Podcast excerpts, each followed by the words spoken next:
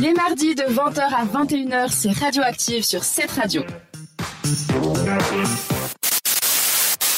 Pourquoi l'Italie a fait parler d'elle la semaine passée eh ben, c'est Hilaria qui va te le dire à 20h30 précisément sur Radioactive. C'est le festival de Saint-Rémy qui s'est passé la semaine passée justement. Est-ce que déjà autour de la table, les filles, vous savez qu'est-ce que c'est? Vous en avez déjà entendu parler?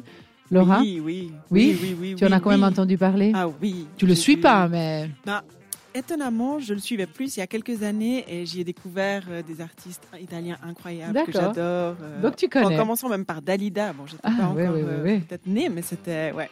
D'accord, mais c'est intéressant parce que la plupart des gens connaissent pas. Et toi, Lilia, bon, toi, t'es un peu plus jeune aussi, donc c'est différent. Est-ce que tu as entendu déjà parler de ça? Alors écoute, non, et je ne sais même pas où se trouve Sanremo. Donc, je suis c'est une petite région à côté de Gênes. Non, Ah mais oui. je te montrerai tout ça tout à l'heure. C'est pas très radiophonique, mais je te, Non. le, je te le montrerai tout à l'heure. Alors, euh, c'est samedi qui euh, s'est terminé, c'est terminé la 73e édition du festival plus connu de la péninsule. On parle toujours de l'Italie avec moi, vous le savez maintenant. C'est un festival qui s'occupe bien sûr de musique, mais aussi de société, parce qu'en Italie, on aime bien faire un peu polémique, et c'est ça qui fait souvent parler après des artistes et des personnes qui sont intervenues lors du festival.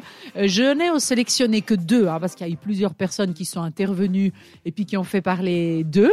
Euh, c'est des invités, normalement chaque soir une invitée spéciale qui parle justement d'un thème particulier. La première qui est intervenue mardi soir sur la scène, c'était Chiara Ferragni. Le nom vous dira peut-être quelque chose. C'est une entrepreneuse, influenceuse, blogueuse et toute la liste qui est avec, qui a commencé la semaine en parlant, entre autres, parce qu'elle a énoncé, donc elle, est- elle a apparu plusieurs fois, mais elle a parlé, entre autres, de féminisme, avec une magnifique lettre qu'elle a écrite, en fait, à elle-même, petite. Donc, euh, à petite fille, quand elle, elle était toute jeune. Et je cite quelques phrases de sa lettre qui m'ont beaucoup touchée et que je trouve très intéressantes. La première partie, c'est, elle, dit, je voudrais te dire que tu suffis. À chaque fois que tu ne te sentais pas assez belle, intelligente, en fait, rappelle-toi que tu l'étais. Ou encore, toujours en parlant à sa fille, elle lui disait, tu te sentiras coupable d'avoir d'autres rêves que la famille parce que notre société nous a appris que lorsque tu deviens mère, tu n'es qu'une mère et ils te feront sentir coupable si tu restes loin de tes enfants. c'est pas cool ça. C'est pas cool, mais c'est ce qui se passe effectivement. Et je trouve que quand un personnage comme elle, eh ben, ressort certains thèmes, eh ben, elle parle à elle-même et en fait, elle touche un petit peu toutes les femmes et c'était assez intéressant. Et ce qui était assez beau aussi à voir, c'est qu'elle portait des robes à chaque fois qui appuyaient en fait ses propos. Donc, euh, par exemple, elle a dénoncé le body shaming, par exemple, avec une robe sur laquelle il y avait plein de phrases euh, très méchantes, on va dire, que les gens sur Instagram et sur les réseaux lui écrivent. Donc, elle a fait justement exprès pour voir comment ça peut être dur des fois, comme les gens sont violents par ces réseaux sociaux. Elle a aussi porté une sorte d'écharpe avec laquelle elle incitait les femmes à se sentir libres, donc en se tournant et en remontant les escaliers, avait cette belle phrase derrière. Euh, ensuite, c'était le tour de, de la volleyeuse Paola Egonu, qui est donc une femme de couleur italienne, qui est championne d'Europe avec la sélection italienne du volley, qui a parlé, elle, évidemment, de racisme. Je cite aussi ses paroles. Elle a dit, à la question du racisme, je réponds de la manière suivante. Prenez des verres de différentes couleurs et mettez-y de l'eau. Vous verrez que la plupart des gens choisiront le verre transparent simplement parce qu'il a le contenu le plus clair. Mais si vous essayez de boire dans l'un des verres colorés, vous découvrirez que l'eau est toujours du même goût, frais et vivant, car nous sommes tous les mêmes au-delà des apparences. Voilà. Donc j'ai trouvé très intéressant, c'est très beau.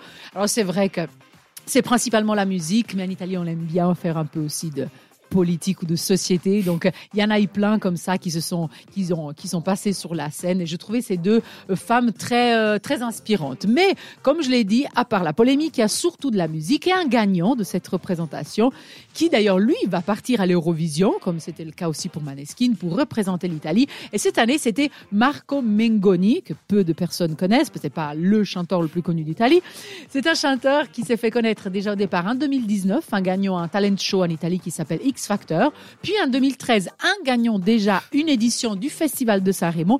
Et donc dix ans plus tard, 2013-2023, c'est avec la chanson Due Vite, donc deux vies, si on voulait le traduire en français, qu'il gagne à nouveau. Il parle de relations in- interpersonnelles et de la relation la plus intime, celle qu'on a avec soi-même.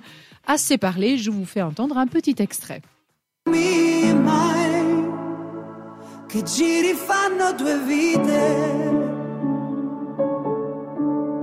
Siamo i soli svegli in tutto l'universo, a gridare un po' di rabbia sopra un tetto. Che nessuno si sente così, che nessuno li guarda più i film, i fiori nella tua camera, la mia maglia metallica. Siamo un libro sul pavimento in una casa vuota che sembra la nostra. Persi tra le persone, quante parole senza mai una risposta. E ci siamo fottuti ancora